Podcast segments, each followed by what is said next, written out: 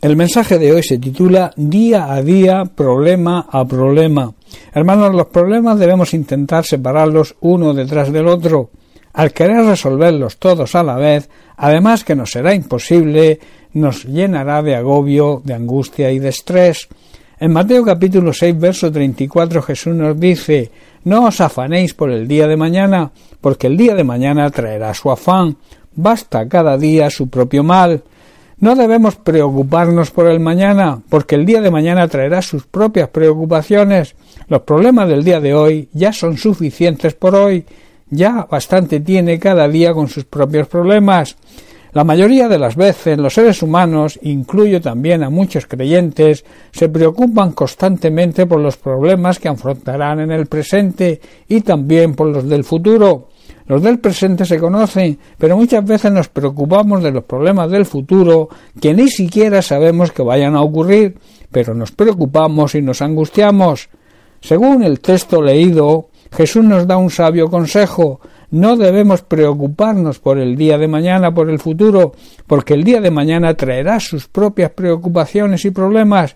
Debemos ocuparnos del día a día, del día de hoy, ya que ya hay bastantes problemas. La vida cotidiana presenta muchos obstáculos que nos hacen ir angustiados y preocupados. Debemos, por tanto, ir separándolos uno a uno, buscando eso sí la ayuda de Dios, que siempre la tendremos. Es una verdad que conocemos los verdaderos creyentes, aquellos creyentes, aquellas personas que confiamos plenamente en el Señor, y es que saben, sabemos que Dios, si le dejamos, toma el control de nuestra vida para concedernos su ayuda en el momento preciso, puesto que siempre está trabajando en nuestra vida y para nuestro bien. También sabemos, los que creemos y confiamos plenamente en Él, que sus pensamientos acerca de nosotros son siempre para hacernos el bien. Su bondad, que es uno de sus atributos, le conduce siempre a hacernos el bien, y así nuestra esperanza se mantenga firme, al saber que Dios siempre cumple lo que promete.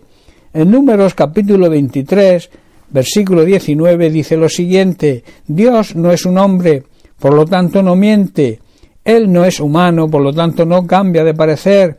¿Acaso alguna vez habló sin actuar? ¿Alguna vez prometió sin cumplir? Hermanos, Dios no es un ser humano, por tanto no miente como mentimos los humanos. Él lo que dice siempre lo cumple. Su amor, su misericordia y su fidelidad son eternos, funcionan desde el principio de la creación y funcionarán hasta el fin de los tiempos. En Romanos capítulo 8, verso 31, Pablo dice lo siguiente ¿Qué pues diremos a esto? Si Dios es por nosotros, ¿quién contra nosotros? Si sabemos que Dios está de nuestra parte, que está con nosotros, entonces es suficiente para que podamos confiar en Él, descansar y tener esa paz interior que necesitamos en los días y tiempos difíciles. No te precipites y quieras solucionar los problemas del mañana, del futuro. Si Dios nos dice que esperemos, debemos esperar. Por tanto, no debemos estar ansiosos y angustiados. Nuestro trabajo, nuestra parte es creer, la parte de Dios es hacer, y lo hará, y si es necesario lo hará con un milagro. También nos dice Jesús que no debemos preocuparnos ni angustiarnos por el qué comeremos o cómo nos vestiremos, porque nuestro Padre Celestial sabe cuál es nuestra necesidad, solo necesita nuestra fe para actuar. Deleítate, hermano, amigo que me sigues, disfruta del Señor y Él te concederá los deseos de tu corazón, cubrirá tu necesidad y te dará la solución para tu problema. No permitas que las preocupaciones y temores te roben el gozo y la alegría de sentirte protegido por el Señor.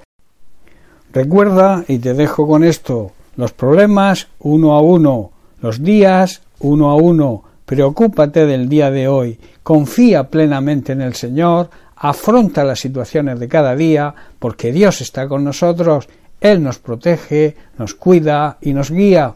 Bien, pues hasta aquí el mensaje de hoy. Que Dios te bendiga. Un abrazo.